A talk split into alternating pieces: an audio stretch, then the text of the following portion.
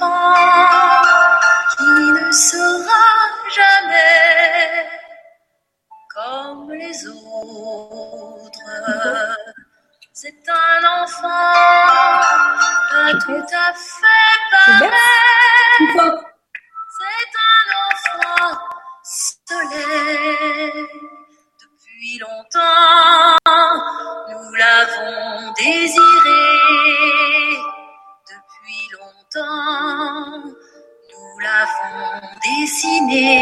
À l'intérieur de tous nos paysages.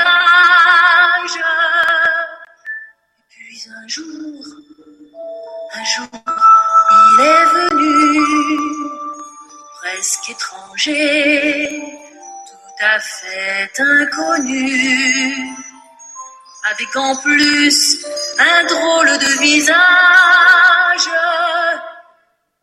Nous avons un instant pour accueillir avec des pleurs notre enfant.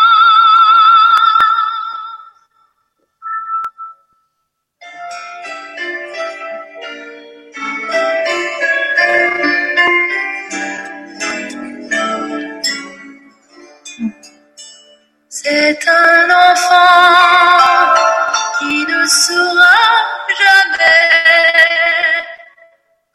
les autres. C'est un enfant pas tout à fait pareil. C'est un enfant soleil. Il a grandi un peu plus lentement. Mais aujourd'hui, c'est lui qui nous apprend bel éclat de rire. Si la tendresse habite quelque part, c'est à coup sûr au bout de son regard. Si vous saviez tout ce qu'il peut nous dire, au fil des heures, au fil des jours, maintenant, nous apprenons les mots d'amour d'un enfant. C'est un enfant qui ne sera jamais comme les autres.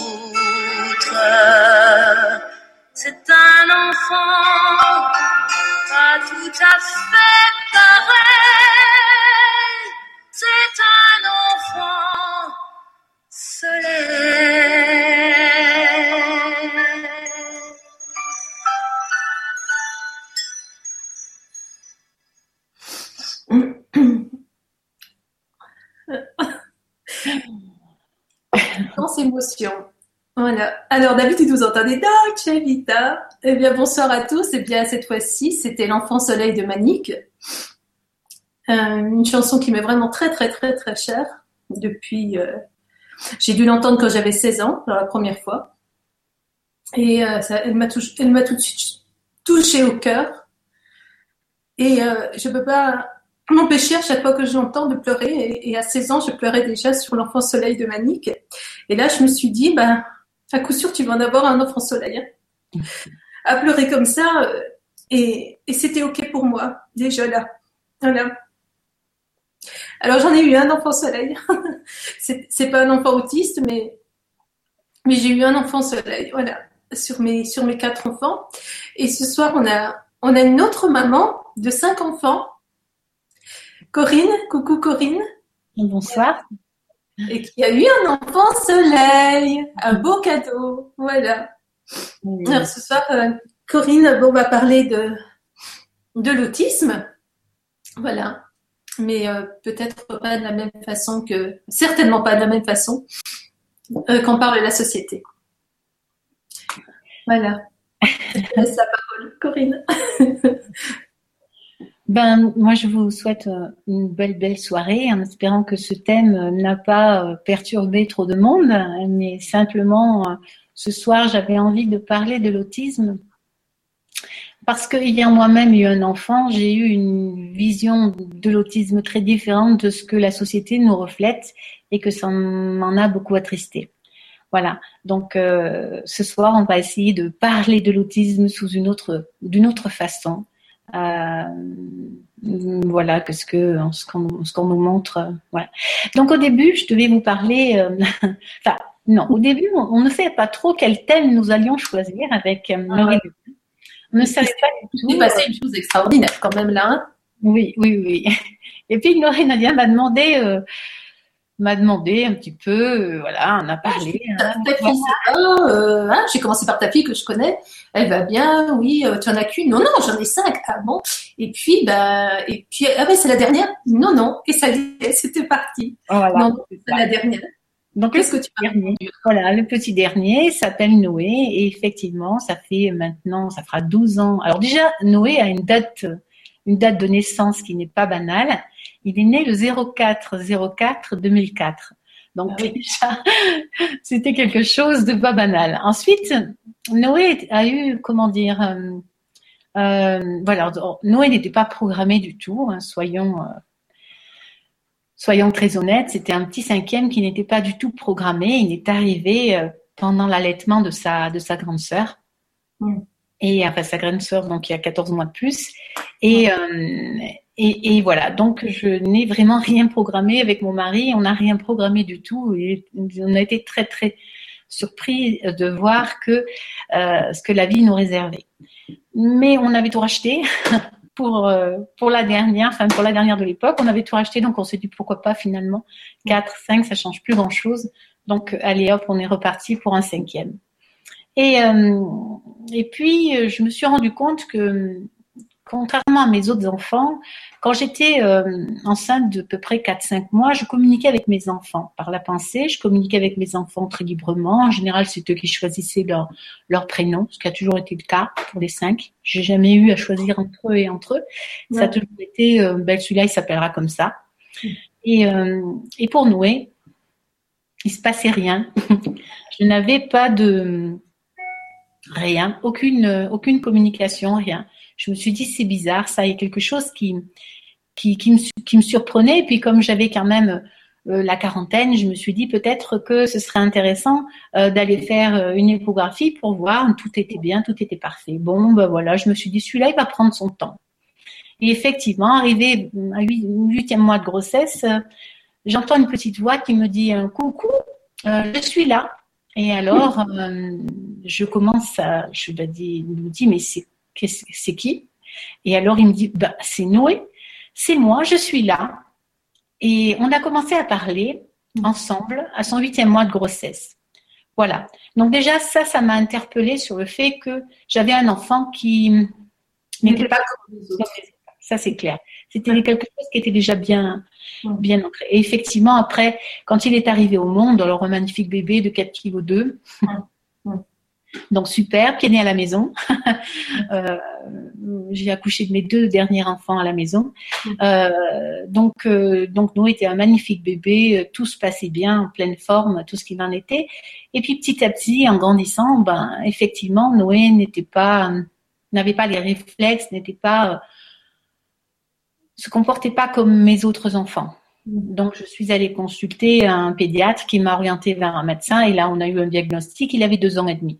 Et puis là, c'est mis en route un système, tout un système médical.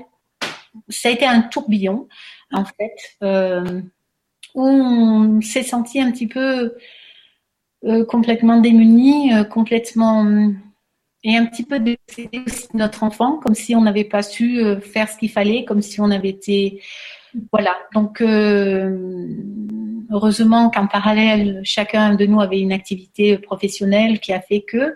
Mais euh, voilà, il y a eu quand même quelques mois où on a été un petit peu, un peu dépassé par les événements.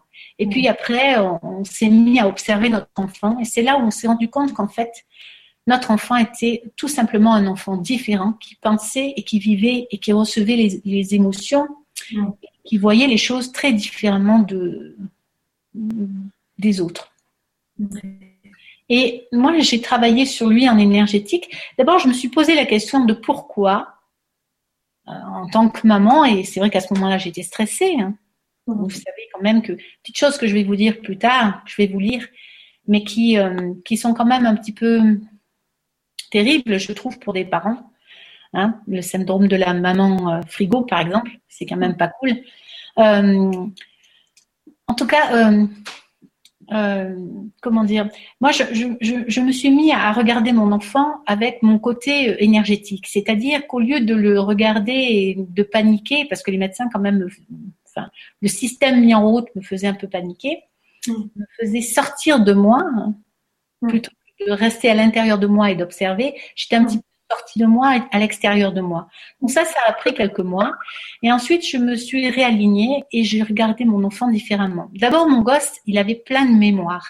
Il avait plein de, de mémoires euh, qui n'étaient pas lui, des choses qui étaient très anciennes, des, euh, on a, on a, j'ai enlevé une quantité de mémoires avec un ami ostéopathe euh, impressionnante. Je me souviens d'une fois où je le tenais par les pieds, lui le tenait par les épaules. Hmm et on faisait partir des mémoires, des mémoires de cet enfant.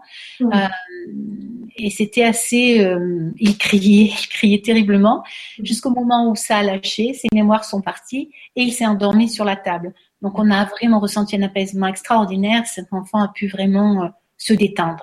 À mmh. partir de là, j'ai voulu travailler sur lui en énergétique. Il était petit, il avait trois ans. Hein. Euh, donc j'ai travaillé sur lui. Alors c'est un enfant bien sûr qui ne parlait pas.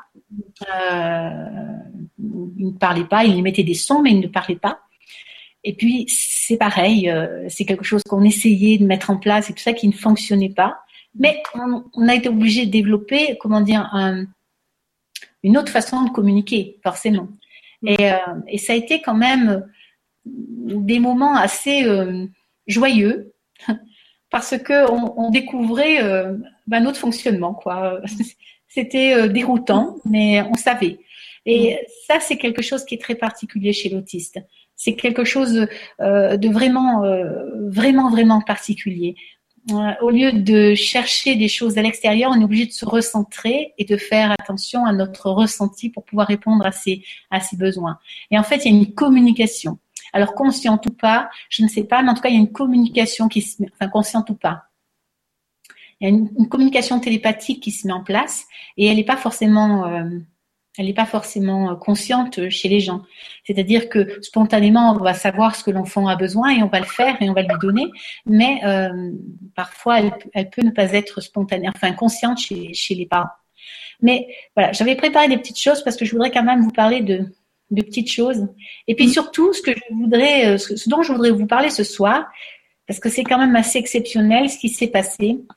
Euh, quand la conférence a été annoncée, j'ai eu le témoignage d'une jeune dame, enfin d'une personne, euh, qui m'a envoyé un petit, un petit message.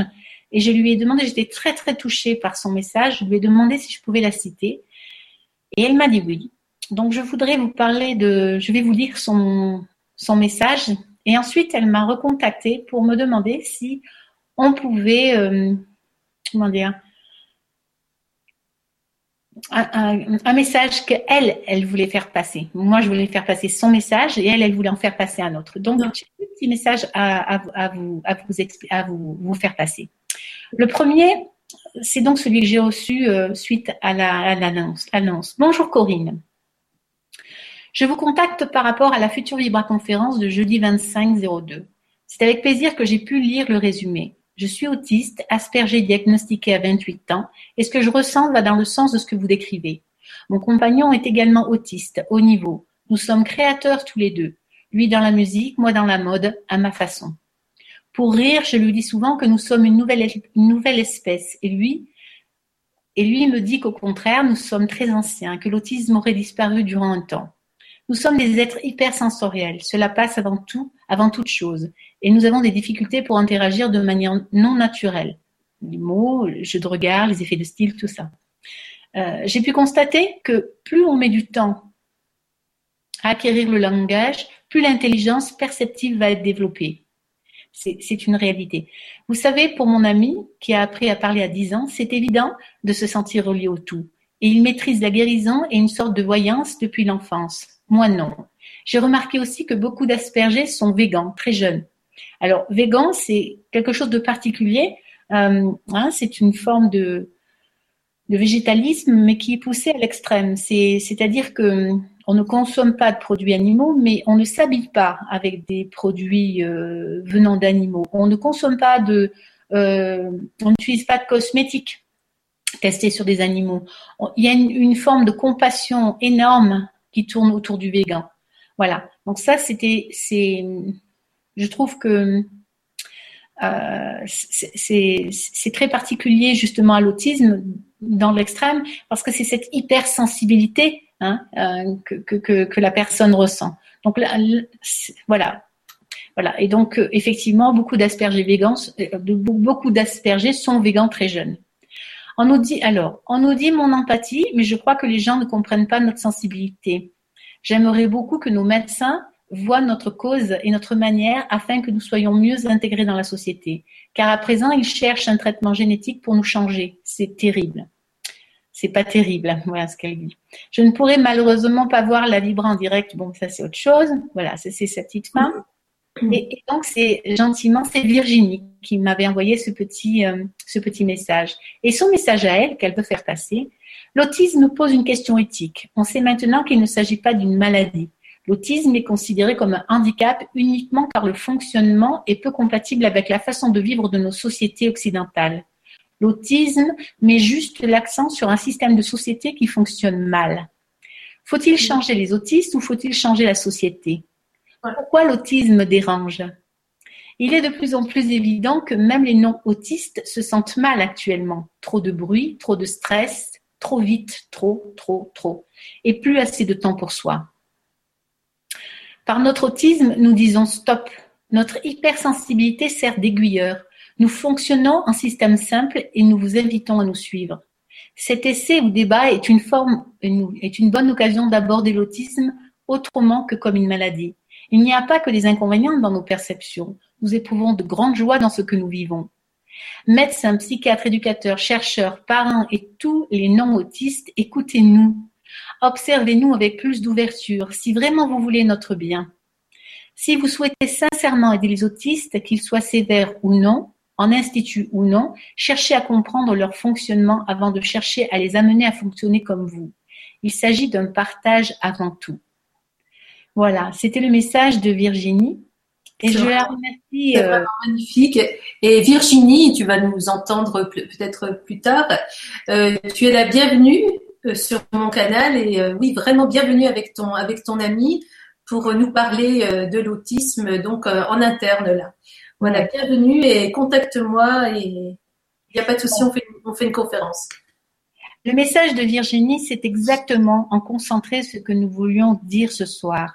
C'est-à-dire que tout ce que nous avons pu rencontrer, tout ce que j'ai pu moi de mon côté observer chez l'autiste, hein, il est vrai que c'est mon c'était mon enfant, mais que c'est toujours mon enfant d'ailleurs, mais euh, euh, c'est général. Quand j'ai eu mon enfant et que je me suis rendu compte de ce problème, j'ai demandé pourquoi l'univers m'avait donné un enfant euh, comme ça. Alors à l'époque, je disais un enfant handicapé. Je ne le dis plus maintenant parce qu'il n'est pas du tout handicapé. Et à l'époque, j'avais entendu, mais rends-toi compte de la chance que tu as.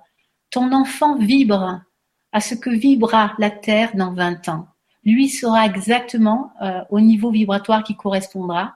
Et toi, pour aller jusque-là, tu vas mettre beaucoup de temps à t'adapter à ces changements. Alors, avec ce que j'ai annoncé sur les autres, euh, le grand changement, ces fameuses dates, ces fameuses vagues qui, viennent et qui, et qui, et qui, emmènent, qui amènent de grands changements en nous-mêmes, un grand travail personnel, euh, là, c'est magnifique et je trouve que ça commence à prendre du sens, ce que j'avais entendu à ce moment-là, parce que c'est exactement ce qui se passe. Quand je vois mon enfant, il est d'une, comment dire, euh, d'une sensibilité, euh, exactement ce que nous, nous, témoigne Virginie. On est vraiment dans, dans une autre façon de communiquer. Je ne peux pas vous dire, il n'y a pas de choses, euh, comment dire, euh, calculées chez, chez une personne autiste c'est spontané. Et voyez-vous, par exemple, il y a une chose dont je voudrais parler, c'est l'amitié. L'amitié, c'est quelque chose de très particulier, et encore plus chez les autistes. Autrement dit, nous sommes tous très très handicapés avec l'amitié. Lorsque vous avez un ami, pour pas le froisser, vous allez être hypocrite. Hein. Lorsque vous avez un ami que vous, ne voulez pas, hum, que vous ne voulez pas perdre, vous voulez pas euh, perdre, oui, on va dire ça comme ça, mais que vous avez pas, faire de mal. Voilà, vous n'avez pas réellement envie de voir euh, dans la soirée, vous allez devenir menteur. Lorsque vous avez euh, un ami à qui vous allez faire vos confidences, s'il n'a pas envie de vous écouter, ben vous allez là aussi avoir un comportement qui est pas très, on va dire, euh, bon pour vous d'abord, parce que forcément ça va amener des frustrations, et puis qui n'est pas très bon pour lui aussi, parce que vous jouez un jeu. L'autiste ne sait pas faire ça. L'autiste, s'il n'a pas envie, il n'a pas envie, et il vous dira j'ai pas envie. voilà. Euh, donc, est-ce que c'est bien que nous, nous gardions nos principes d'hypocrite et de menteur, ou est-ce que c'est bien que nous devenions euh, avec le temps, mais aussi que nous nous sentions un petit peu froissés, euh, que nous sentions euh, parce qu'un ami a refusé de venir à tel endroit, en mariage par exemple, nous sentons, euh, je sais pas moi, froissés, des fois même blessés, des fois. voilà, donc tout ça c'est un, jeu que, que, que, l'autiste ne connaît pas. Et, je trouve ça plutôt, mais, mais plus que serein, parce qu'il est, tout simplement. Il est et puis euh, il va exprimer ce qu'il ressent au moment où il le sent. Et s'il n'a pas envie, il dira non. Et s'il a envie, il dira oui. Et puis même, peut-être, c'est lui qui va vous dire, j'ai envie de faire ça, j'ai envie d'aller là, ou j'ai envie de... Mais c'est vraiment spontané, c'est vraiment du cœur. Euh, tout cela nous, nous oblige à nous, à nous reconsidérer. Nous allons vers cela. Nous allons vers un monde qui va être d'amour, qui va être de partage, qui va être de solidarité, qui va être... Ces enfants-là sont les précurseurs. Enfin, ces enfants, pas que les enfants, ces enfants, ces adultes sont les précurseurs de ce, de ce monde-là. Et aujourd'hui, nous les classons dans une, dans une catégorie de personnes, exactement comme le dit Virginie. Nous les, nous les mettons dans une, catégorie de personnes, on va dire, euh, pas adapté à notre. En fait, c'est pas. C'est exactement ce que nous dit. J'en reviens à, ça parce qu'elle a tout concentré en l'espace de, de, quelques phrases.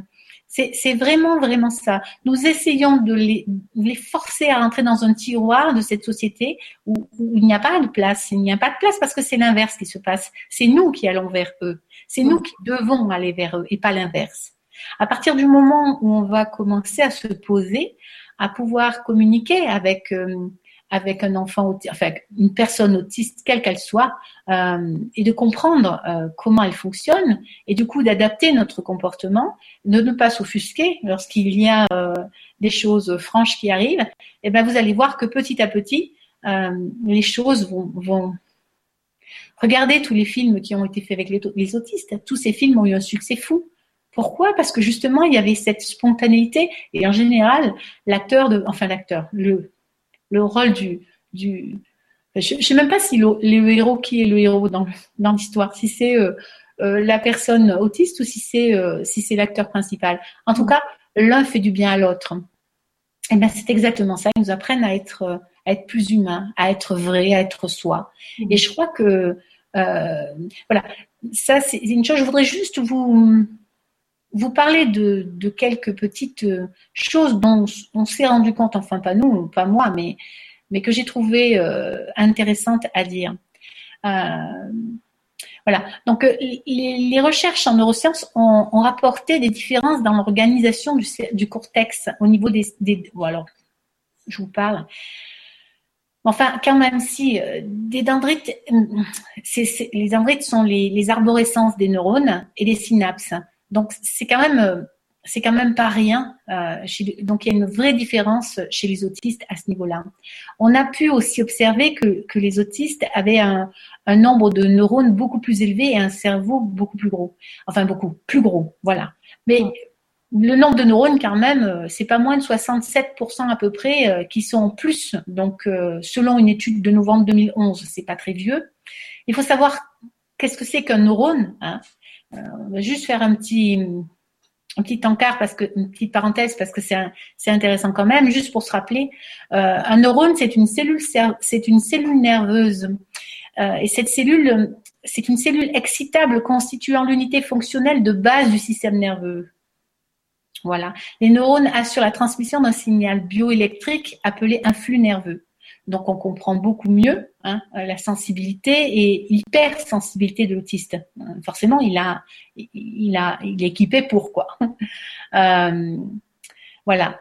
Euh, ah oui, les neurones assurent la transmission d'un signal bioélectrique appelé un flux nerveux. voilà, donc le nombre total de neurones du cerveau humain est estimé de 86 à 100 milliards, donc 67% plus pour les autistes. On voit ce que ça donne. Le cerveau n'est pas le seul organe à avoir une forte concentration de neurones, oui, l'intestin aussi. Voilà. Il y a une autre chose que je voulais vous lire qui était très importante. Voilà. Les neurones ont deux propriétés physiologiques. L'excitabilité, c'est-à-dire la capacité de répondre aux stimulations et de convertir celles-ci en impulsions nerveuses. Et la conductivité, c'est-à-dire la capacité de transmettre des impulsions. Les neurones d'un même individu, ah oui, se différencient en modifiant leur patrimoine génétique. Mmh. Grâce à l'imagerie par résonance magnétique, euh, on peut observer le cerveau au travail et on constate que les zones cérébrales activées lors de tâches de reconnaissance des visages et des voix, par exemple, ne sont pas les mêmes chez les autistes que chez les sujets normaux, entre guillemets. Leur cerveau, donc, traite les informations différemment. Donc là, on a vraiment des choses super importantes parce que euh, on voit bien que les autistes ont déjà euh, ont déjà un, potentiel qui est supérieur au nôtre. Ils mm. ont tout ce qu'il faut pour avoir une hypersensibilité. Et on comprend bien que euh, ça n'est pas un handicap, c'est un atout. Aujourd'hui, euh, euh, je vois beaucoup, beaucoup de monde et, de plus en plus, je fais des choses beaucoup à l'extérieur, en groupe. Ce qui fait cette possibilité-là, c'est cette hypersensibilité. Mm. Par exemple, la, semaine, nous avons fait une vibra-conférence euh, avec euh, Stéphane et nous avons fait un petit exercice pour euh, réaligner notre, notre centre énergétique pour pour, que, pour aider tout un chacun, en fait, tout moi, ceux qui participaient, à mieux passer les événements qui arrivent.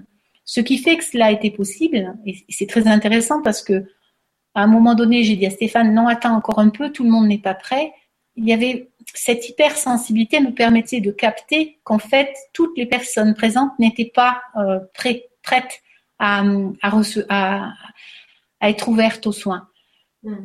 Donc, donc, cette hypersensibilité, si elle est conductive, si elle est, si elle est entourée, si elle est, euh, si elle est aidée, si elle est, euh, comment dire, si elle est accompagnée, Mm. Euh, si on apprend à la maîtriser, cette hypersensibilité peut amener des choses extraordinaires, peut vraiment amener des compétences euh, chez ces gens autistes, chez ces jeunes autistes extraordinaires. Comme nous le dit Virginie, son amie est guérisseur. Elle, mm. elle, le sait, il le sent lui aussi.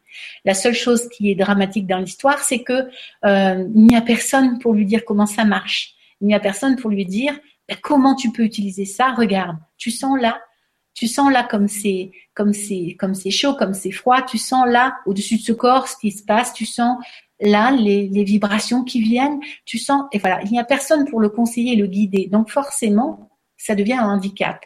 Quand j'étais enfant, j'étais déjà hypersensible.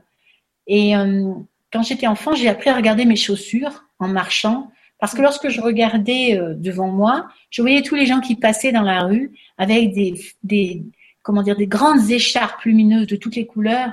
Parfois, il y avait beaucoup de rouge très agressif. Parfois, il y avait des pics. Parfois, il y avait beaucoup, beaucoup, et surtout au niveau de la tête, euh, des choses qui se battaient, qui se, des couleurs qui se, qui se frappaient, des, euh, les parasites qui, je me souviens, euh, je voyais aussi des choses très noires, très sombres.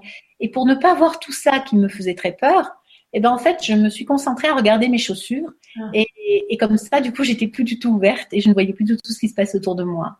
Voilà. Donc, euh, je ne sais pas si les personnes autistes euh, ont un petit peu, euh, enfin, se retrouvent dans ce que je dis, mais ce que je veux dire par là, c'est que avec le temps, moi, j'ai eu la chance de pouvoir travailler, de pouvoir me rendre compte un petit peu de ce qui se passait en moi et de lui, je pense que c'était mon histoire, de l'utiliser en soins. Donc maintenant, ça fait longtemps que je fais des soins, ça fait quelques dizaines d'années. Euh, mais je pense que si on, par exemple, lorsque j'annonce les vagues qui arrivent, ça n'est pas du tout de la voyance, ça n'est pas du tout euh, des choses que je prévois avec euh, une étude de planète ou de choses comme ça. C'est juste que je sens une vague, hein, je sens une pression qui arrive. Et cette pression me donne les, les, les parties euh, sensibles qui répondent, euh, les ça reflète en moi, je sais pas si c'est clair ce que je dis, Laurie Nadia, mais ça va, ça va, ça va. voilà, ces vagues, en fait, les prémices de ces vagues me donnent, font, font, font voilà, font réagir certains organes en moi. Et du coup, euh, voilà, avec les, ce que je peux savoir de la médecine traditionnelle chinoise et tout ça, donc par conséquent, je sais que ça va agir sur telle et telle chose et ça va avoir telle conséquence. Mais c'est bien cette sensibilité au départ euh, qui vient comme une, comme une, comme une onde, euh, on va dire, me chatouiller et euh, m'informer de ce qui va se passer. Voilà. Donc, je suis convaincue que toutes les personnes autistes ont cette même sensibilité. ça fait partie de l'être humain. Et, l'autisme, c'est justement moins de barrières, moins de, ce que je vous disais tout à l'heure, moins de, de jeux, moins d'hypocrisie. Exactement. Donc, donc forcément, euh, la personne autiste va, va percevoir ce, euh, tout cela, mais comme elle n'a pas d'explication, elle va le subir et elle peut être inquiétée, elle peut être euh, perturbée. Hein moi, je le vois avec mon enfant. Mon enfant, parfois, il est, il est agité et quand je le vois agité, qu'il n'y a pas de raison externe à cette agitation, je me pose et je ressens. Et là, oui, bah oui, oui, c'est normal qu'il soit, qu'il soit agité parce qu'il y a ça et ça et ça. Et puis, il y a parfois des choses euh, euh, plus physiques qu'ils ne savent pas exprimer parce que c'est comme une invasion de, de, choses internes. Donc, euh, je parle par exemple, donc il y a les choses aussi internes, mais ça encore c'est différent parce que les enfants autistes ne se plaignent pas. Alors, pour les adultes, je ne sais pas, mais pour les enfants autistes, ils ne se plaignent pas lorsqu'ils ont des douleurs. ils ne sont pas dans cette, dans cette expression, dans l'expression de, ils sont beaucoup trop touchés par euh, et euh, externe, la sensibilité, voilà. Le physique, hein, c'est un peu, enfin pour le mien en tout cas, mais mm. euh, de ce que je perçois, c'est vraiment ça. Voyez-vous, j'ai eu un petit garçon récemment qui est allé à l'école et Enfin, bon, il a dû changer d'école euh, à la dernière minute. Enfin, tout a été très perturbé. Donc, il a dû, il a dû changer d'école. Il s'est retrouvé dans une école qui n'est pas tout à fait étudiée pour lui. Et résultat des courses, forcément, il y a des enfants qui l'ont un peu euh, agressé, mais pas agressé dans le sens de l'agressivité dont on parlerait classiquement dans notre société euh, d'aujourd'hui. Mais, mais lui, ça l'a énormément perturbé. Et cet enfant a a très très mal vécu la chose et énergétiquement, ça a créé un, énorme trou noir en lui au niveau du plexus, au niveau du ventre d'abord, donc insécurité totale euh, qui partait dans les racines. Donc ce, ce, ce, petit avait perdu ses repères complètement. Hein. Donc là, on avait euh, le deuxième chakra, le ventre, ce trou noir qui avait pris le dessus. Ensuite, on avait, euh, on avait les racines qui avaient été perturbées, donc il a eu une perte de repères importante. Donc on sait à quel point c'est difficile de mettre des repères dans cette société pour ces enfants-là. Et ça avait touché le plexus euh, solaire, donc mon épanouissement personnel. Donc une tristesse l'avait envahi et, euh, et puis il, avait perdu. voilà, sa maman l'a senti complètement très très mal, quoi, euh, complètement perdu, complètement euh, attristé. Et le simple fait d'avoir euh, travaillé sur lui a recentré tout ça mm. et il a, il a surmonté cette étape et les mm. choses sont entrées dans l'ordre. Ça montre à quel point, voyez-vous, le système énergétique, un enfant, un enfant on va dire classique, va aller à l'école, va se faire agresser, il revient, il, va exprimer cela, il va, euh, il va pas réagir comme ça, même physiquement s'il est perturbé, même s'il va être agité, il va être énervé, il va être peut-être anxieux, mais pas à ce point-là. Là, le physique a répondu avec une force démesurée. C'est exactement la problématique. Euh, enfin, c'est logique, c'est logique, c'est logique. voilà.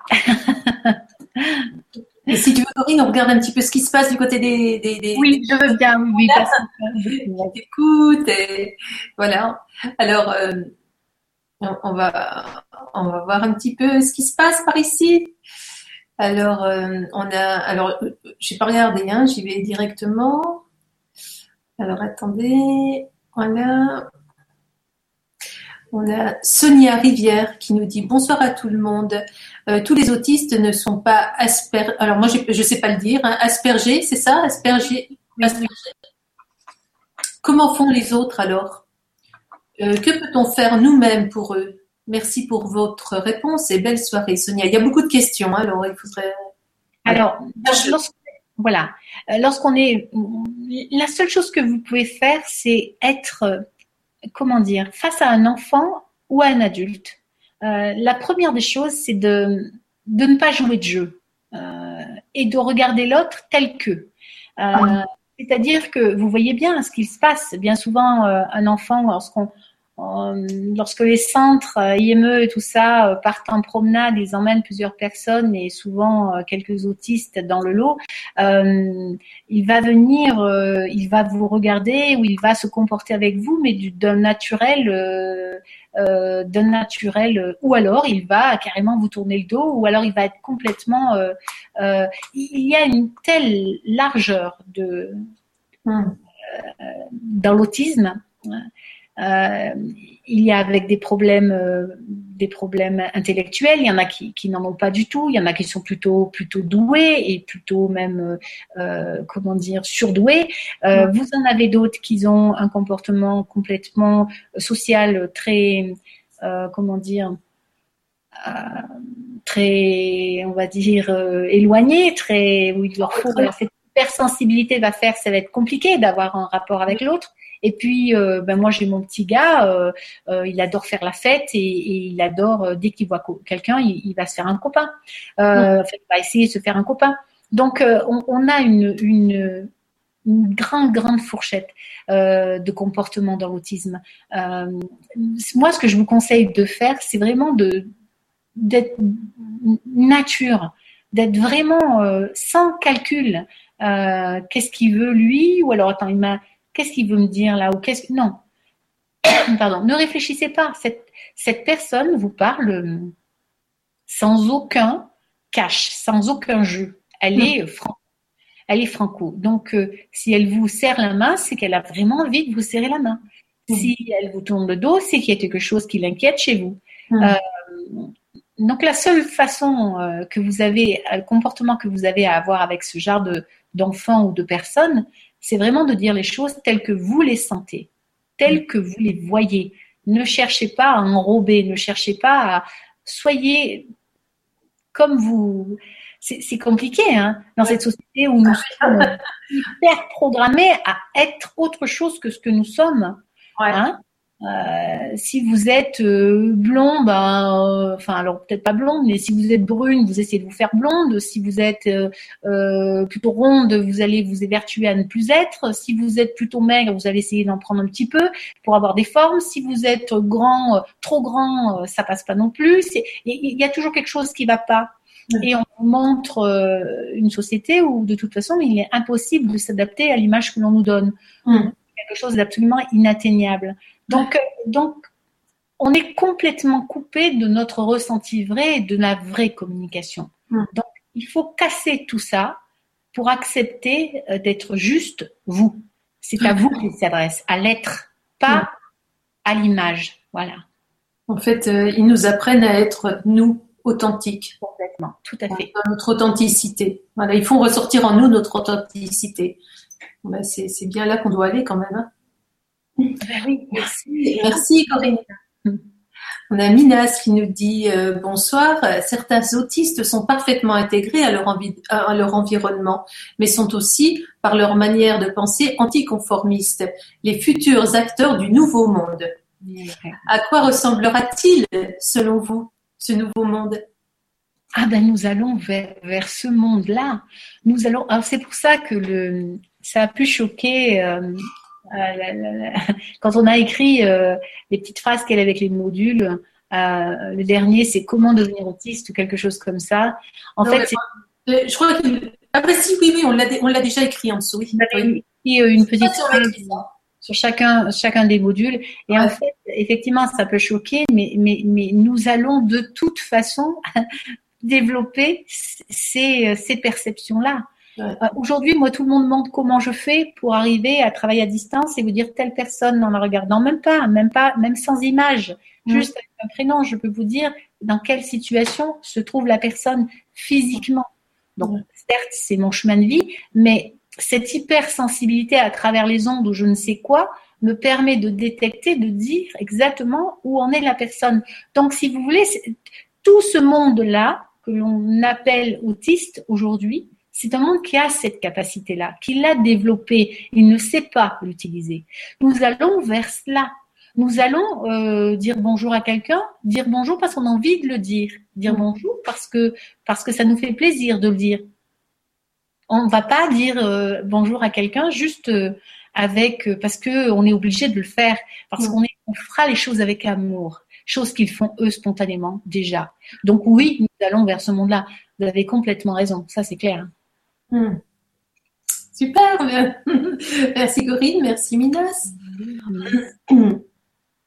Alors on a, on a, on pas lu avant, on a Christine Evans qui nous dit bonsoir, j'aurais aimé savoir si les soins énergétiques peuvent aider ces enfants et si oui, lesquels? Ou quelles sont les autres aides alternatives qui peuvent les aider? Alors, euh, en tant qu'énergéticienne, bioénergéticienne, euh, oui. Euh, d'abord, le travail que j'ai fait sur mon fils, j'ai vraiment pu remarquer le changement que ça a fait par rapport à ses petits camarades de l'époque, vraiment. Et euh, même de proposer, alors c'est chose que je ne fais jamais, mais proposer mes services à des mamans, tout au moins à une maman, parce que Noé avait vraiment un petit copain du même âge. Et bien sûr, la maman, je respecte complètement, mais n'était pas du tout dans cette ouverture d'esprit-là. Euh, et, euh, c'était bien dommage parce que ce petit aurait pu, euh, aurait pu être libéré d'un poids énorme qui, qui, le travaillait. Ces enfants, alors là je parle des enfants, mais je pense aussi un peu les adultes, sont comme des éponges. Donc si à un moment donné vous ne faites pas quelque chose pour les libérer de ce qu'ils ont pompé, eh ben vous, ça va ça va être compliqué pour ça va créer des phobies ça va créer des ça va créer des, des angoisses terribles des euh, toutes ces choses-là. Euh, énergétiquement, j'aurais pu euh, demander à une maman de témoigner, mais énergétiquement, j'ai une, maman qui m'appelle régulièrement. Enfin, une, c'est, une personne qui fait euh, la formation euh, et, et, et, me demande régulièrement de travailler sur son fils.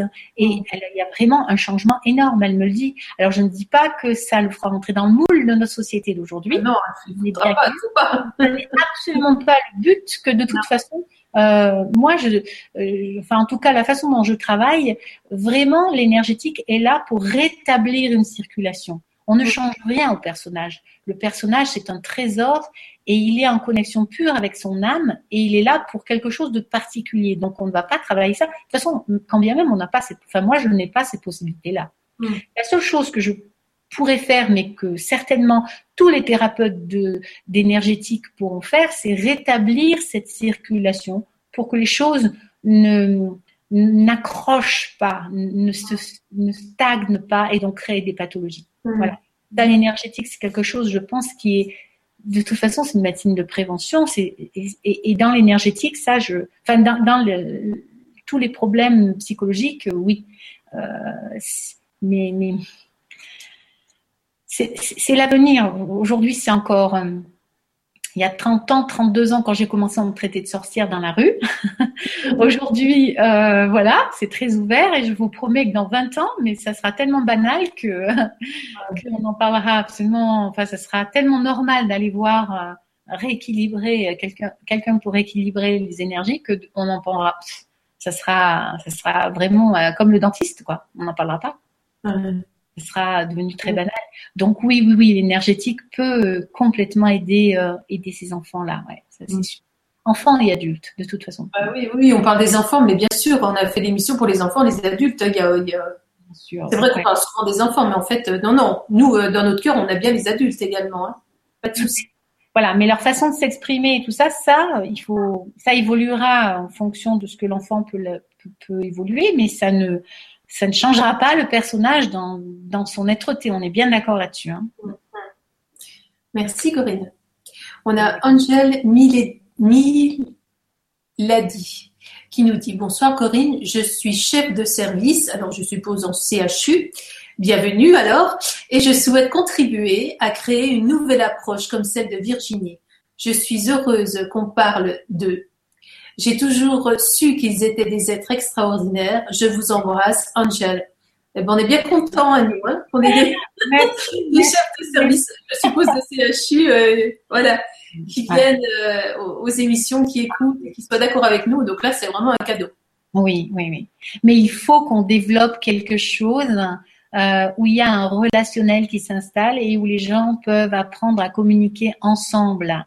Alors, pense qu'au début, il faudra qu'il y ait un petit peu des gens qui viennent expliquer, euh, bah oui, mais, enfin, comment dire, euh, qui viendront aider dans, ouais.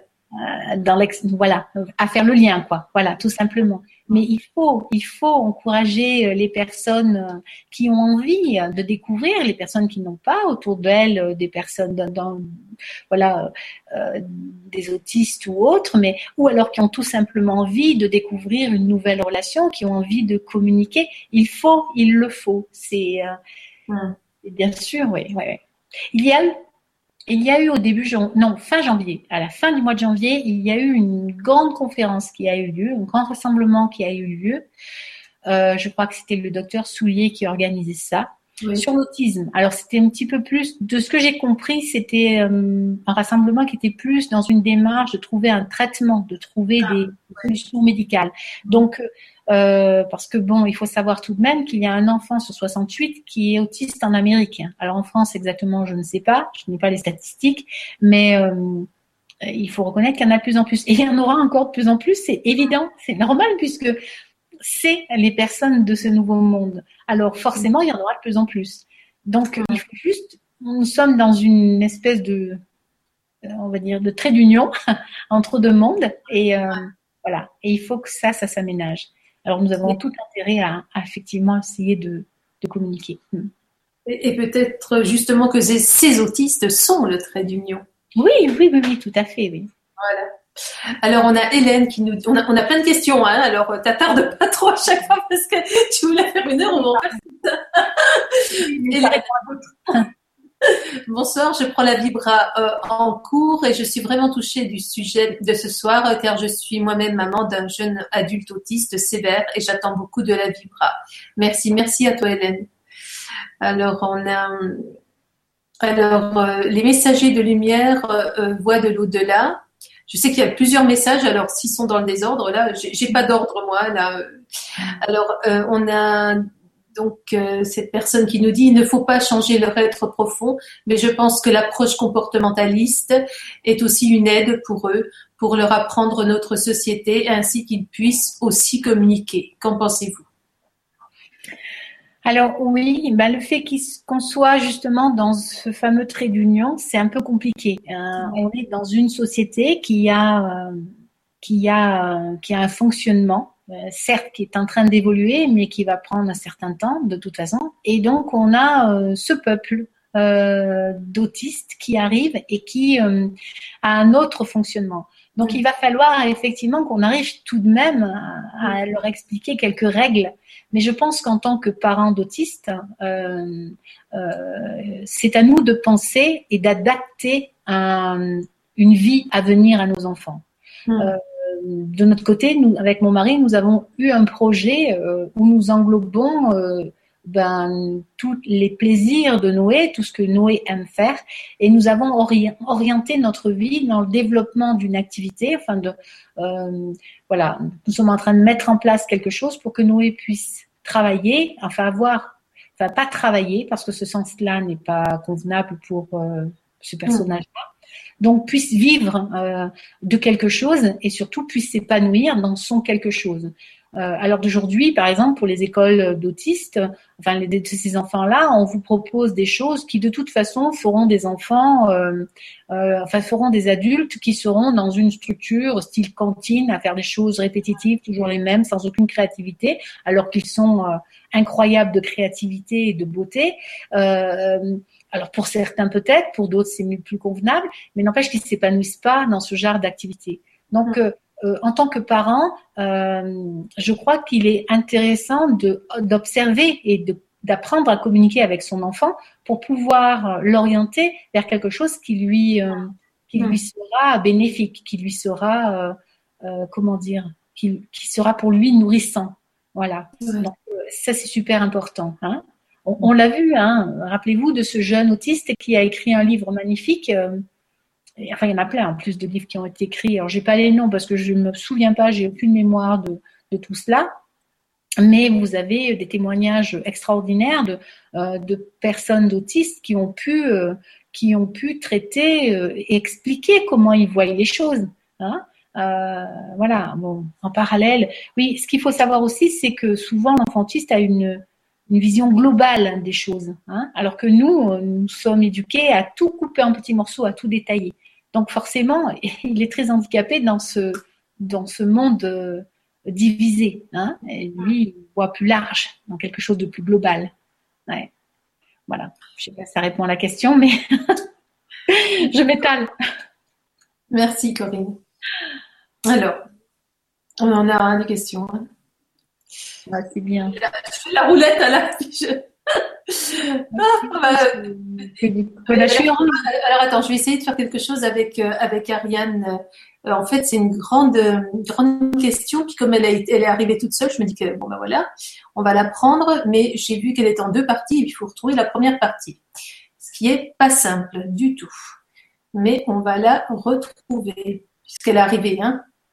il fallait qu'elle vienne. Alors attends, je vais la trouver. On va pas s'énerver, on va la trouver. Parce que là, j'ai la seconde partie. Voilà. Bonsoir à tous. J'envoie à tous un grand rayonnement du cœur pour honorer tous les enfants du monde et ah. particulièrement ces enfants d'une grande sensibilité. Mon fils de 16 ans, Asperger, m'a transmis dès l'âge de 4 ans des protocoles de guérison, des façons de travailler avec la lumière, des enseignements de toutes sortes Exactement. Conscient, de ses capacités et à la fois moins en maîtrise de ceci, il vit une période sombre. Ah mince, ça, oui, c'est peut-être, euh, c'est dans la logique aussi. Anxiété, idées noires, apathie, euh, somatisation. Comment l'aider? Il est en, mauvaise période actuellement.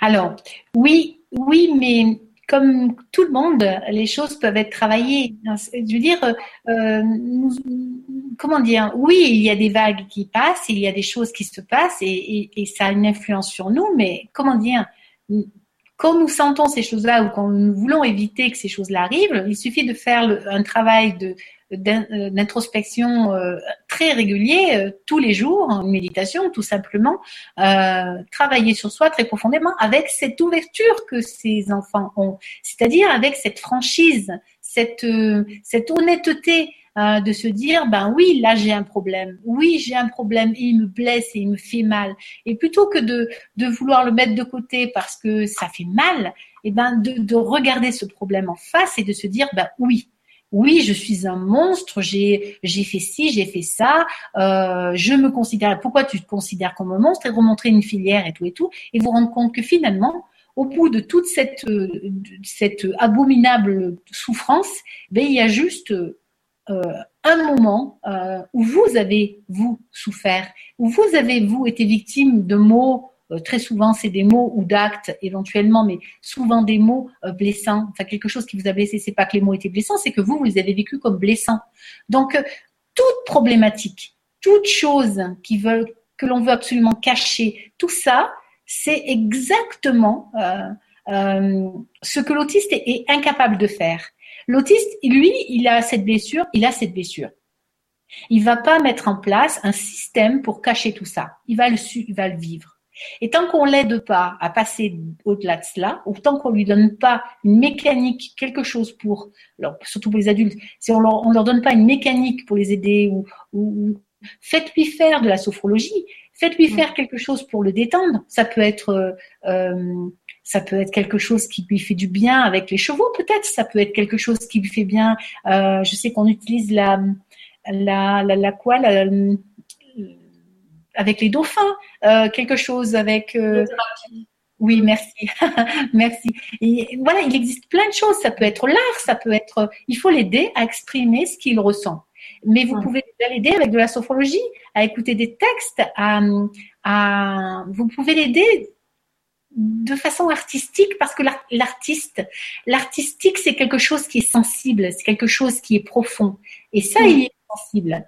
Donc, aidez-le par ce biais-là, ou alors, je vous dis, par le biais de l'énergétique, du qigong. Euh, les animaux marchent bien, bien, bien avec, avec parce que c'est brut de brut. Hein. L'animal, il vous aime, il vient, il remue la queue, il est heureux. Il vous aime pas, il vous montre les dents. Point la ligne. C'est pas plus que ça. C'est pour ça que ça marche très bien. Eh ben, à vous de, de, de lui donner la possibilité de. Mais surtout s'il est pas bien, s'il traverse, traverse une période noire, ben il faut l'aider, quoi. Il faut pas le laisser euh, et surtout pas lui donner des médicaments pour endormir cela. Hein. Bien sûr. Merci. Merci. On a Noémie qui nous dit Salut, je suis autiste et je m'appelle Noémie. On m'a diagnostiqué bipolaire aussi, mais je fais l'éponge, je prévois les crises et la douleur des gens. Voilà, Je suis au courant de l'événement en ce moment, je capte Ashtar Sheran. Voilà, voilà. Vous voyez, regardez les témoignages que l'on a des enfants guérisseurs, des adultes guérisseurs. On a euh, des, personnes canales. On a, euh, on a des gens exactement ceux que tout le monde rêve aujourd'hui. Combien de personnes payent des formations pour être canal, pour être guérisseur Eux le sont spontanément et on ne sait pas comment les guider, on ne sait pas comment les amener à cela. Je crois qu'il est vraiment temps qu'on réagisse. Oui, il est vraiment temps. Bien sûr qu'ils captent euh, tout. Alors, vous savez que nous sommes dans un monde qui est sur un taux vibratoire, hein, notre monde de matière, d'humain, qui est sur un taux vibratoire. Et puis, un petit peu comme les ondes d'une radio. Je prends souvent cet exemple parce qu'il est très parlant. Nous sommes sur une radio et nous avons un taux vibratoire, nous avons une station, une onde sur laquelle nous nous résonnons, où la matière est matière. Mais il existe une multitude d'autres ondes, qu'on appelle les mondes parallèles. Et nous avons cette possibilité d'aller hein, alors euh, dans ces autres mondes. Donc une personne qui qui est, on va dire, qui répond aux critères de société, mais enfin souvent, c'est des personnes qui sont considérées un peu comme naïves ou un peu simplées ou simplettes ou, des choses comme ça, mais n'empêche qu'ils ont cette faculté spontanée de se retrouver dans ces mondes-là ou d'avoir des, des clins d'œil de ces mondes-là et donc d'avoir euh, des visions de l'au-delà ou de ce que vous voulez, d'avoir des contacts avec euh, ces autres mondes-là. Eux ont spontanément cette facilité. Il faut juste les aider à. Hum, alors, ils y arrivent avec le temps, hein, mais, euh, mais si on pouvait leur expliquer au début, ça serait magnifique, quoi. Je vais vous parler d'une petite fille que j'ai rencontrée, une petite fille qui, avait une, 11 ans, quand, 11 ou 12 ans quand je l'ai rencontrée. Sa maman est venue me voir un jour, je l'ai eu en soins. Sa maman venait me voir parce que elle était catastrophée. Sa fille, la nuit, voyait les, les os de son bras. C'est-à-dire que quand elle ouvrait les yeux la nuit, eh ben, elle voyait le squelette de la personne. C'est quelque chose d'extraordinaire. Mmh. C'est quelque chose d'extraordinaire et en fait, elle n'a trouvé aucune personne euh, qui a pu euh, répondre à, à, cette problématique, à comment lui expliquer à cet enfant que c'était magnifique ce qui lui arrivait. Et ben cette petite a vécu un enfer pendant des, des mois et des mois jusqu'à ce qu'elle arrive chez moi et puis qu'on discute un peu. Je trouve ça euh, dramatique parce que si la médecine voulait bien jeter un œil là-dessus, je crois qu'on aurait quand même de sacrés, euh, on aurait quand même un autre euh, système médical qui coûterait beaucoup moins cher à, la société. Hmm. Merci, merci Corinne. Si, une dernière chose, Laurie Nadia, en protection. Je sentais que encore quelque chose à dire, je sentais. oui, en protection. J'y pense parce qu'après je vais oublier. vas-y, vas-y. Il y a une chose qui peut faire éponge à la place de votre enfant, ou tout au moins aider votre enfant à faire moins l'éponge. C'est la, c'est la labradorite. La labradorite est une pierre qui, qui justement va va absorber. C'est la, la, labradorite, c'est la pierre des guérisseurs. Toutes les personnes qui sont en soins ont une labradorite sur leur table, normalement, mais beaucoup, vous verrez. Donc, en prenant un petit pendentif ou un petit caillou de labradorite que la personne portera en permanence, de préférence autour du cou, euh, si c'est possible, eh ben, la labradorite va absorber à la place, va faire l'éponge. Donc, tout ce que la labradorite absorbera, votre enfant ou, votre, ou votre euh, jeune adulte ne le, ne le, prendra pas. Donc ça, c'est quelque chose qui peut aider, mais il faut penser à la nettoyer très très régulièrement. Hein. Alors Noémie, euh, Noémie qui nous posait des questions, donc ça peut t'aider, ça, la labradorite. Hein. Oui, c'est pour ça que je revenir là-dessus, parce que la labradorite, c'est quelque chose qui peut aider, oui. Alors, merci Corinne. On a Catherine Morin qui nous dit, mon mari autiste est un visionnaire. Sa plus grande difficulté est qu'il ne peut rien oublier. C'est très lourd à porter, c'est pourquoi il penche parfois la tête. ouais, Alors là, vraiment, vraiment, je suis mais, mais comblée de joie. Je vous remercie, je vous aime, mais je vous aime.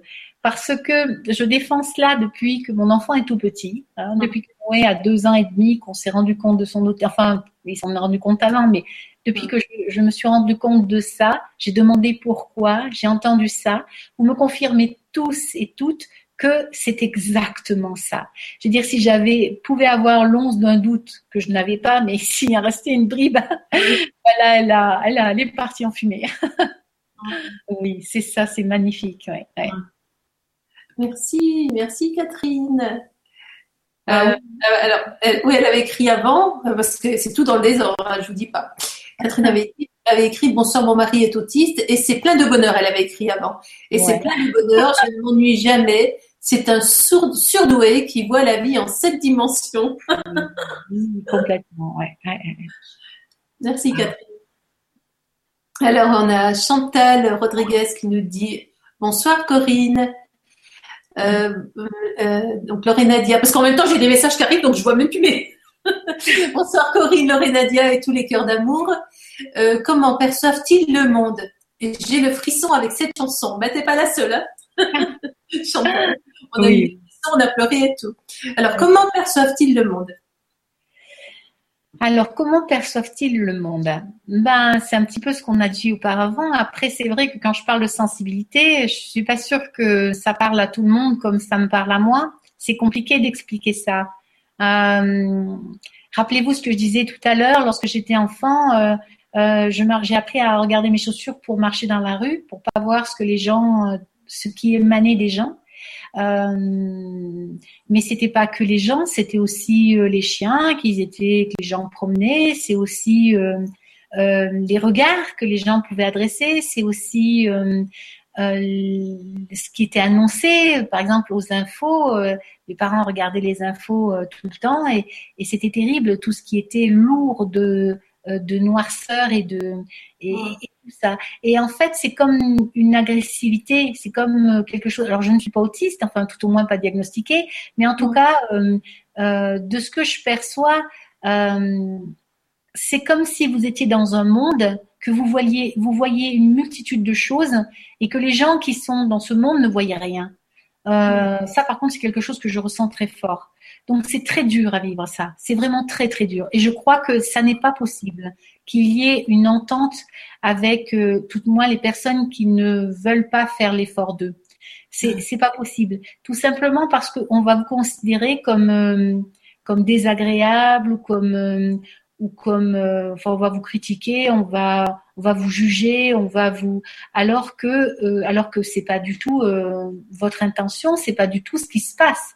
Mmh. C'est vous réagissez et quand l'autre vous demande ben qu'est-ce que vous pensez ou eh ben vous lui dites franchement les choses ce qu'il ne faut pas faire dans la société d'aujourd'hui il ne faut pas dire franchement les choses sinon vous, vous êtes très mal très mal entendu il faut jouer à ce rôle d'hypocrite et, et, et c'est une grande réalité. Regardez à l'heure d'aujourd'hui vous dites bonjour à quelqu'un. Si vous dit pas tout le monde vous dit ça va.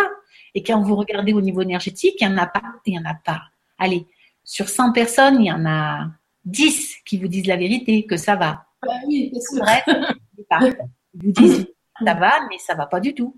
Bah non. voilà, et ben ça c'est c'est euh, voilà. Et vous vous voyez que ça va pas. Donc vous insistez vous redemandez comment ça va. Enfin en tout cas pour ma part c'est ce que je fais. Je redemande trois quatre fois parce que je...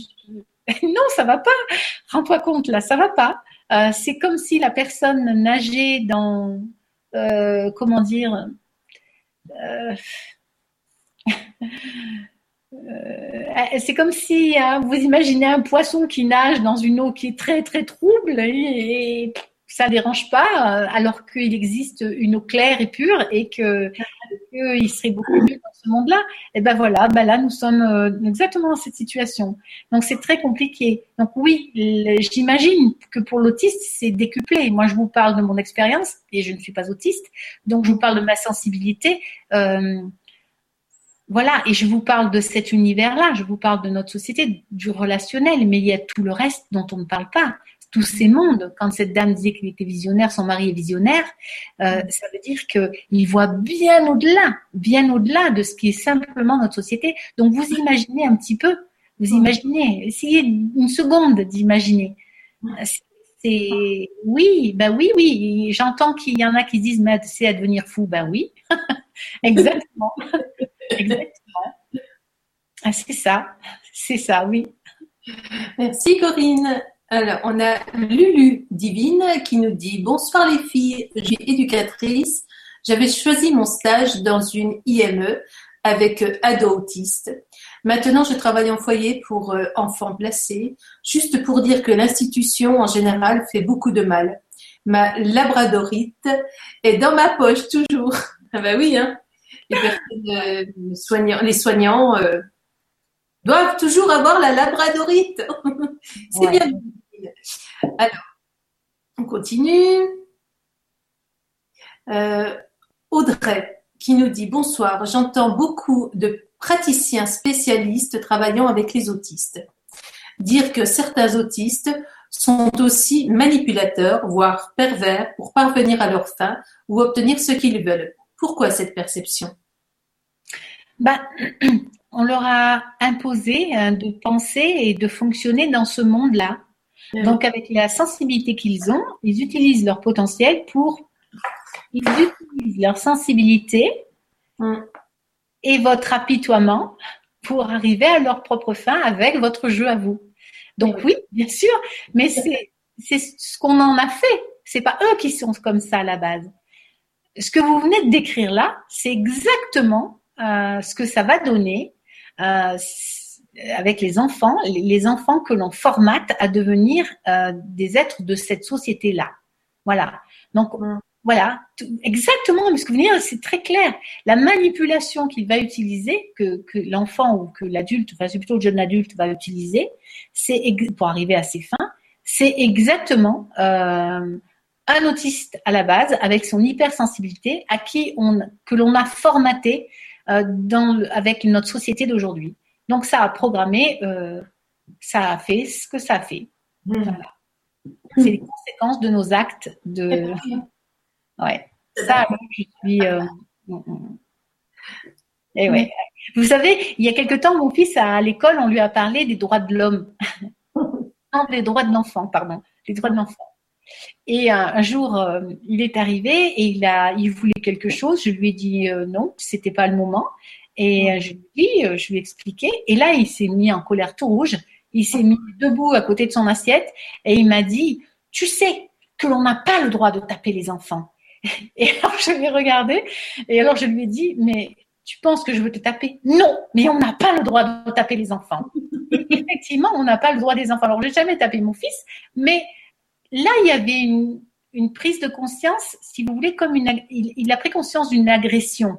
C'est-à-dire, j'ai dit non pour quelque chose et euh, il a utilisé, ça cadre parfaitement avec ce que vous venez de dire, il a utilisé ce qu'il a entendu pour, pour euh, se défendre euh, de ce que j'ai pu lui dire en insistant peut-être fortement, et puis de toute façon, j'ai pas cédé, lui disant non, et, et, non, et à un moment donné, j'ai levé la voix en disant non, et là, il a, il il a utilisé ce qu'on lui a appris, ce que la société lui a appris pour voilà. Et donc, oui, là, si on continue comme ça, dans 4-5 ans, il devient un merveilleux manipulateur. Oui, bien sûr. Oui. Voilà. Donc, euh, voilà comment ça se transforme. Merci, Corinne. On a Michel Ribes, la personne qui nous fait tous les podcasts après les, émissions. Euh, donc en fait, Michel ne dort jamais la nuit, donc parce que il est tout le temps en train de faire donc les podcasts, les émissions qu'on est en train de de tourner. Et, et, donc Michel, il va attendre par exemple la fin de notre émission pour pouvoir la lancer. Voilà. Donc c'est l'homme qui, qui qui ne dort pas dans grand changement. et toute la nuit, il est au podcast. Voilà.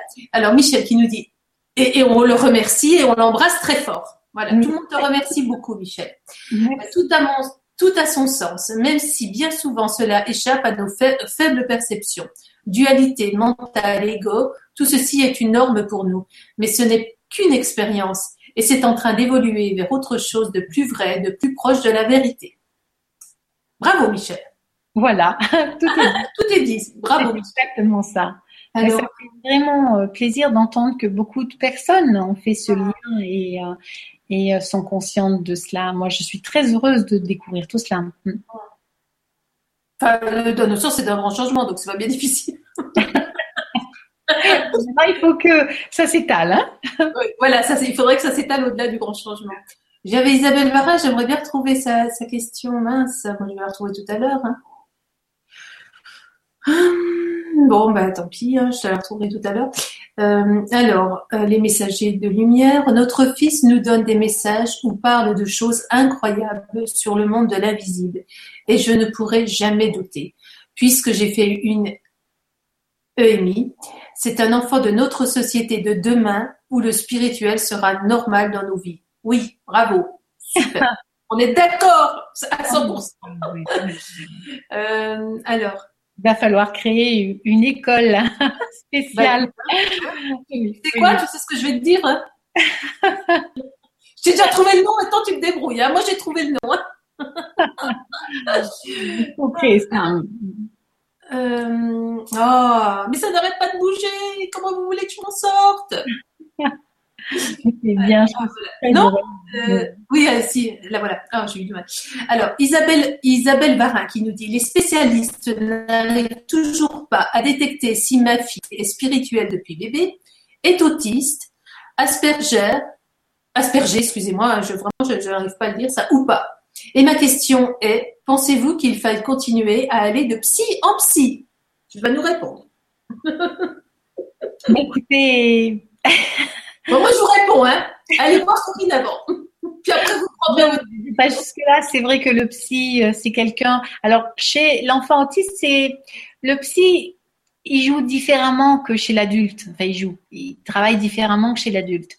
Voilà, parce que chez l'enfant, enfin, je sais pas tous les psys, mais euh, euh, j'ai eu la chance d'avoir, Noé a eu la chance, donc mon fils a eu la chance d'avoir deux, deux psychologues, deux psy, oui, le premier même, je crois qu'il était, un peu plus que ça, oui, mais enfin peu importe, mais qui vont dans cette euh, dimension-là et qui étaient, euh, comment dire, euh, de personnes avec qui j'avais beaucoup parlé, enfin tout au moins la première. Et j'ai beaucoup aimé cette façon d'aborder les choses et cette façon de faire. Alors, ça peut paraître fou, mais il passait une heure ou trois quarts d'heure, je crois que c'était à l'époque, et il jouait en fait avec mon fils. Mmh. Il jouait. Il jouait aux petites voitures, il jouait aux cow-boys, il jouait jouer à des choses. Euh, mais n'empêche que ça lui faisait un bien fou. C'était, il n'y avait pas de jugement, il n'y avait pas de règles, il n'y avait pas de, il y avait rien. C'est juste, il avait le droit de s'exprimer et de, euh, voilà. Donc, euh, rencontrer le psy de votre de votre enfant et puis voyez comment il aborde les choses. Hein J'en ai un autre quand on a quitté le premier parce qu'il est parti plus loin, euh, enfin même très loin. Euh, bon, on a cherché autour de nous et puis euh, j'ai, je suis allée voir un, monsieur qui, qui voilà, qui était très très très emballé et on regardait avec mon mari un petit peu surpris de, de, de ce qu'il nous proposait, enfin de ce qu'il proposait. Et puis il a fini par sortir une énorme bonbonnière et en proposant des, des bonbons à, à, prendre tout ce qu'il voulait en bonbons. et on a trouvé ça complètement à contresens de, voilà, hein, euh, sachant simplement ce qu'il y a dans les bonbons. D'ailleurs, c'est d'abord c'est un excitant, donc bon, enfin peu importe, mm. C'est pas le sujet. Mais en tout cas, euh, voilà, cette façon de communiquer avec l'enfant ne nous convenait pas. Mais par contre, voilà, rencontrez-le votre psy parce que c'est dans ce cas-là, c'est un moyen. Alors, tout dépend comment il travaille. On est bien d'accord. Hein. Attention. Bien sûr. Nous mettons sous l'étiquette psy. On est bien d'accord. Mais si c'est un, un lieu où l'enfant peut vraiment euh, être sans ces fameuses barrières que la société nous impose, c'est quelque chose de magnifique et à garder. Est-ce qu'il peut communiquer avec quelqu'un d'autre que vous euh, dans sa simplicité et dans sa ah, non avec simplicité euh, dans son dans sa nature, dans son être-té? Donc ça c'est magnifique. Par contre, euh, après, il y a d'autres, hein, je sais pas, mais il y a des psys qui travaillent très différemment. Donc, à vous de voir. Il faut le rencontrer, il faut lui demander comment il travaille. Il faut même peut-être euh, euh, regarder un peu dans son cabinet comment se passent les choses, qu'est-ce qu'il y a comme outil. soyez observatrice, soyez, et puis voir si votre fils, enfin votre enfant a du plaisir à y aller. C'est une petite fille, hein, je crois. Il me que c'est une petite fille bon, peu importe, votre enfant, euh, votre enfant aime y aller ou pas. Euh, c'est ça qui est important. S'il a du plaisir à y aller, peu importe, euh, c'est un moment à lui, tout seul, quoi, sans vous. Donc c'est intéressant, c'est important. Mais je dis bien attention à la façon de travailler. Hein. Chaque psychologue a sa façon de faire et voilà. Donc, en tout cas pour nous, ça a été une expérience intéressante. Oui. Voilà. Merci. Merci, Merci à madame. Ouais. Euh, on a Famille de Lumière, qui est une de nos, nos, collègues euh, sur le grand changement, qui nous dit bonsoir à toutes les deux. Merci beaucoup pour ce très beau thème de Vibra et cette belle chanson. C'est ah. Florence. Elle a marqué la chanson, hein. elle n'a pas, pas marqué que Lorena Dia. Hein. On a Couleur Améthyste qui nous dit je suis émerveillée par cette vibra. Merci, merci. Et puis, euh, il y a, y a j'ai un message Skype qui me dit, Michel, il me dit, je passais juste faire un petit coucou, mais euh, on a des petits mots pour toi, Michel, hein, des plein de personnes qui te, qui te remercient pour euh, tout le travail que tu as accompli. Voilà. Parce qu'après, de toute façon, il va écouter, même s'il n'est pas là, après, il va écouter. alors, on a Camille Camille Charon qui nous dit Est-ce que le balancement en avant, en arrière peut être le signe d'un enfant, futur autiste? Euh, Quel est votre avis sur ce sujet? Merci pour votre réponse, Corinne. Alors, je non, pas systématiquement, pas forcément. Moi, je dirais non, pas forcément et pas systématiquement. Maintenant, je ne sais pas ce que les médecins euh, diront. Euh, ce balancement d'avant en arrière, ce serait intéressant de savoir s'il est accompagné d'un chant, d'un petit bruit, d'un murmure. Souvent, c'est le cas. Euh, parfois oui, parfois non. là, il faut voir, il faut vraiment voir. Mais en tout cas, si on a quelque chose comme ça, ça veut dire qu'il y a une agitation interne. Donc moi, je vous invite quand même à consulter parce que ça veut dire qu'il y a quelque chose qui force l'enfant à être dans l'action, pour, pour euh, comment dire, libérer une énergie. S'il est dans l'acte comme ça permanent, c'est qu'il a besoin de libérer une énergie. Voilà. Donc euh, il y a quelque chose qui va pas, il y a quelque chose qui circule pas. Ça c'est clair. Là il faut, euh, voilà, vous savez, l'énergie, autiste ou pas autiste, elle est faite pour circuler. C'est un corps humain hein, et elle est faite pour circuler. D'accord, il y a des choses en plus, il y a une sensibilité en plus et c'est ce qui est magnifique. Mais et surtout sur la table, c'est quelque chose, un partage qui vraiment, euh, on sent que la personne réagit vraiment. Euh, euh, D'ailleurs, à distance, c'est très impressionnant aussi parce que ça, je crois que ça correspond bien. En fait, le soin à distance correspond bien à, la problématique. Mais, en tout cas, il y a des réalités qu'il faut prendre en considération. Hein, voilà, un enfant qui, qui, qui, va trop manger, c'est qu'il a besoin de calmer quelque chose. C'est toujours pareil, les symptômes sont pareils. Hein.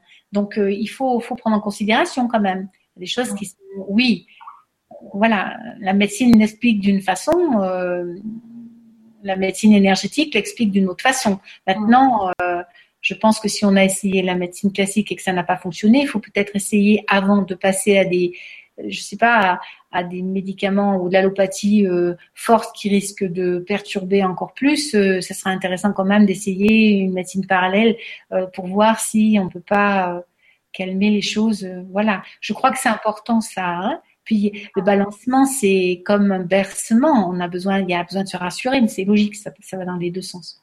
Donc, moi, je vous invite quand même à essayer de trouver un énergéticien près de chez vous et puis euh, et puis euh, et puis de consulter quoi. Hein enfin quelqu'un qui veuille bien volontairement, hein, conscient de cette dimension dont on parle depuis tout à l'heure, hein, quand même. Hein. Il faut qu'il y ait une approche consciente, on est d'accord. Merci, hmm. Merci à vous, en tout cas, pour cette question. Les messagers de lumière, pour témoigner, j'ai eu aussi, j'ai eu aussi mon fils Nathanaël avant d'être enceinte en communication médiumnique et j'avoue que je ne savais même pas qu'il serait mon fils. Je croyais qu'il était un guide. Ouais, ouais, ouais. Tu avais raison. oui, oui, oui, oui, oui, mais complètement, complètement, tout à fait.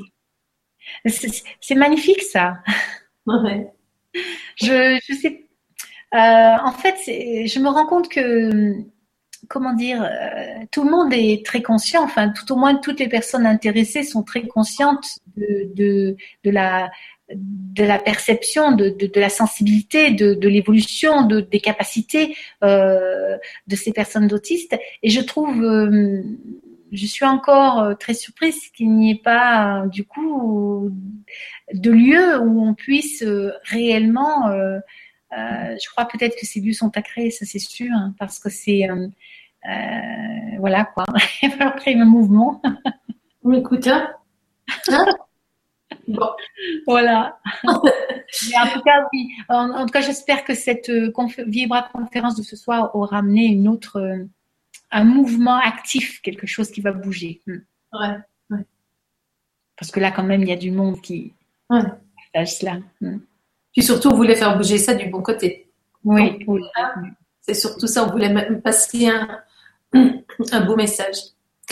Alors, on, et donc, on a les messagers de lumière qui dit Mon fils dans la voiture me regarde dans le rétroviseur. Je suis en train de conduire.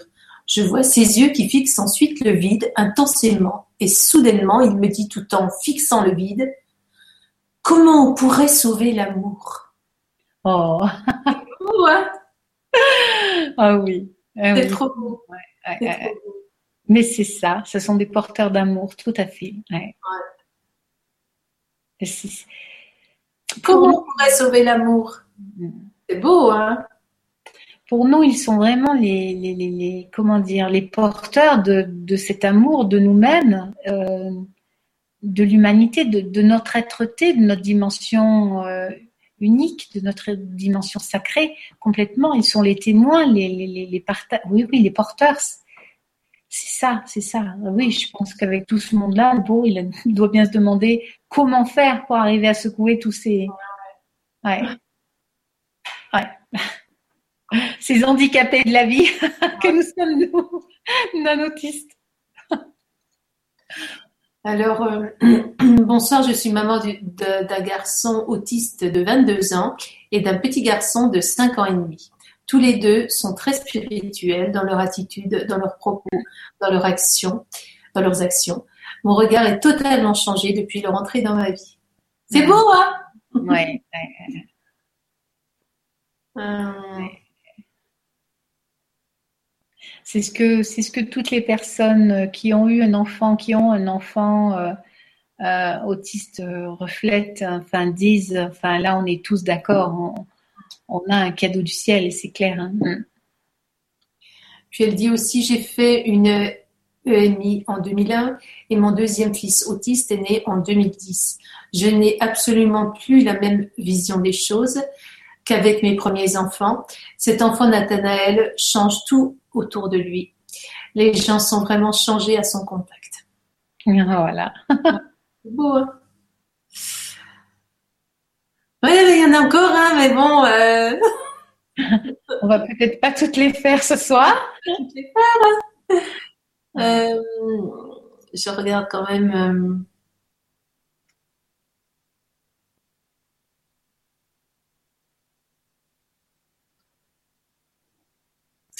euh, on a Seb qui nous dit euh, c'est exactement ce que je vis quand tu parles de la sensibilité, des masques en société. J'étais en empathie avec la torture animale. Mmh. J'ai voulu m'en couper pour ne plus souffrir. Et maintenant, je ne, alors, je n'ai, je ne suis plus, je, je ne suis plus moi. J'ai moins de ressenti, moins de vision. Ah oui, hein, c'est, c'est. Et oui, c'est c'est exactement ça. C'est on, on, ne peut pas demander à ces enfants-là de devenir ce que nous sommes, de rentrer dans cette société. C'est la plus grosse erreur que nous avons à faire, que nous avons faite jusqu'à aujourd'hui, et que et qu'il faut il faut arrêter. Il faut arrêter. C'est pas possible. Euh, c'est pas concevable ça. On ne peut pas. C'est comme si vous demandez à quelqu'un de se mutiler. Euh, c'est pas comme si c'est demander à quelqu'un de se mutiler pour entrer dans notre soi-disant société qui va très très mal. Donc euh, c'est absurde. C'est une absurdité euh, totale il faut au contraire justement essayer de développer. Et moi là, j'ai envie de ce soir de lancer euh, une campagne pour créer un lieu où justement on puisse communiquer, on puisse rééduquer les gens non autistes à, une sensibilité pour un partage de, pour un vrai partage de communication et de compréhension, enfin, qui est, quelque chose qui se, qui se un ce fameux lien-là qui doit se faire, qui, se fasse. Trait d'union, faut qu'il se fasse. Le trait d'union. Tiens, ça pourrait s'appeler le trait d'union. Oui, tout à fait. moi, j'aime bien trouver des titres. Hein. J'aime bien, bien, trouver. mais, je crois, je crois qu'il y a vraiment, il, faut, il faut créer un mouvement parce que, alors j'espère que, que, je sais que beaucoup de gens y pensaient. Avec les témoignages que nous avons eu ce soir, il y a forcément plein de gens qui y ont pensé. Je pense que maintenant, il faut passer, il faut vraiment passer à l'acte pour tous ces enfants incroyables euh, en quantité qui arrivent. Regardez ça, euh, la quantité qu'il y a aux États-Unis euh, et, et, ailleurs. Enfin, je suis sûre qu'il y en a autant ailleurs, mais, mais on n'en parle pas parce que c'est, on n'a pas les statistiques. Mais il faut, enfin, je regarde autour de chez moi, il y a place nulle part pour caser ses enfants. Il y a, alors, pour caser ses enfants, c'est ce qu'on nous dit. ouais, pour les caser. Et quand on regarde. Ah c'est tout le contraire. Ils rentrent pas dans les cases. Non, non. Donc ma foi, ben ils sont, euh, ils sont, euh, ils sont mis avec d'autres enfants et ils subissent toute la violence euh, inconsciente. Hein, attention, il n'y a pas forcément d'agressivité vis-à-vis des d'autres enfants, quoique, mais il y a toute, toute cette alors là, du coup, ça fait l'effet inverse. Ça les referme encore plus. Parce que du coup, ils sont obligés de se bétonner pour pouvoir aller. et, ça, c'est donc il faut, il faut faire quelque chose. C'est pas possible que ça ne soit pas. Hmm. Donc ceux qui avaient envie de passer à l'acte, nous de notre côté, essayer de, de, faire quelque chose aussi. On va terminer par cette question. Euh, bonsoir, auriez-vous un de Juliette Bonsoir, auriez-vous un conseil à donner aux professeurs des écoles concernant ces avant-gardistes du nouveau monde? Merci. Alors écoutez, ben oui. D'un côté, alors en tant que thérapeute, là, j'ai d'un côté, euh, alors j'ai deux casquettes. J'ai en tant que thérapeute et puis j'ai en tant que maman, en tant que maman d'enfants autistes. Donc en tant que thérapeute, j'ai des instituteurs, institutrices qui viennent me voir et qui ne sont pas du tout satisfaits de la façon dont ils travaillent. Hmm. Vous tous là, qui n'êtes plus satisfaits, hmm. changez votre façon de travailler faites un travail personnel profond, abordez de nouvelles façons de communiquer. Et de l'autre côté, j'ai ma casquette de maman. Alors, de maman d'enfant autiste. Mon enfant, ça fait euh, cinq ans qu'il est dans une école primaire en classe Ulysse, ce qu'on appelle maintenant les classes Ulysse, qui étaient auparavant les classes, euh, les classes euh, minces, CLIS. Mmh. et là, nous avons eu pendant cinq ans six instituteurs et institutrices, enfin institutrices essentiellement différentes, hmm.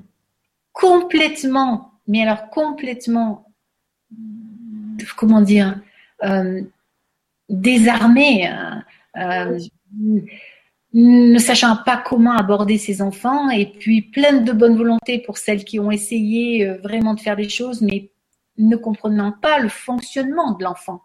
Donc, ça fait cinq ans que mon enfant refait les mêmes choses qui ne servent strictement à rien à l'école.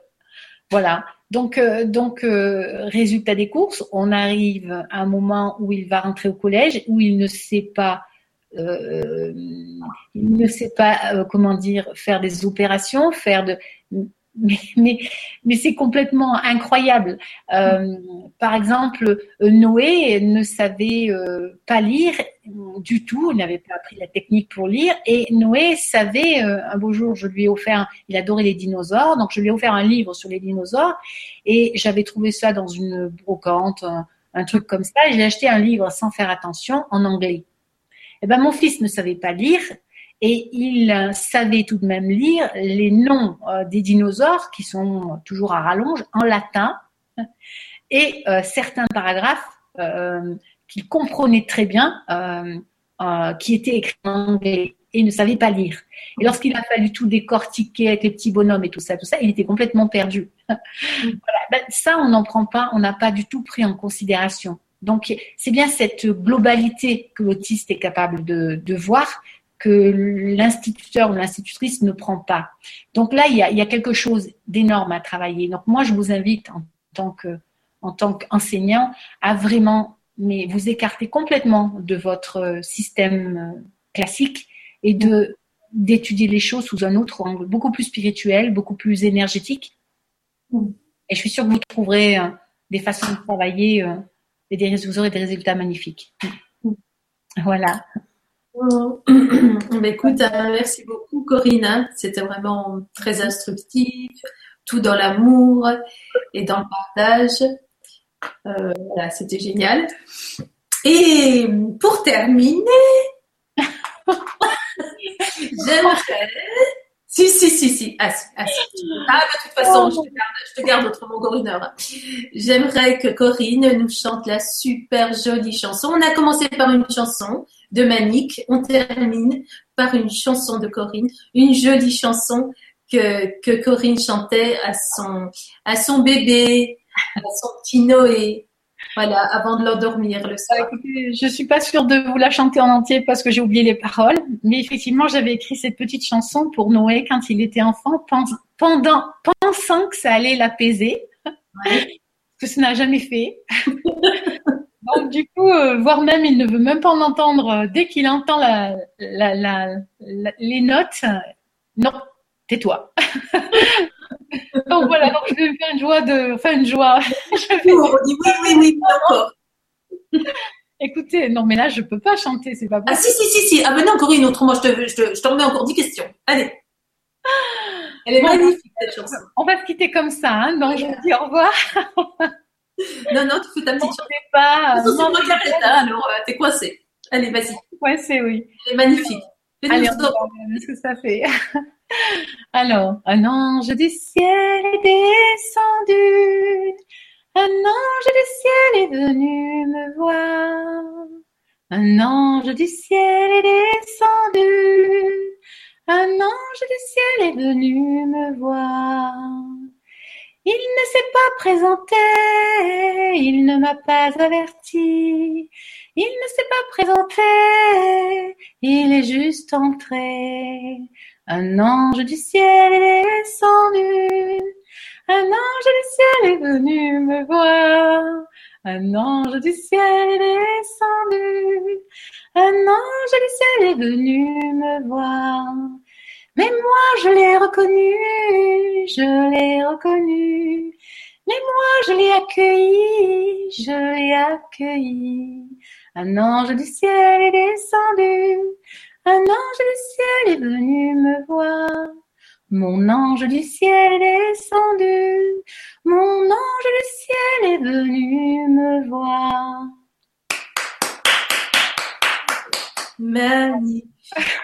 Magnifique. On va commencer par Manique et on termine par Corinne. Alors vraiment, c'est voilà, on aura bien ce soir.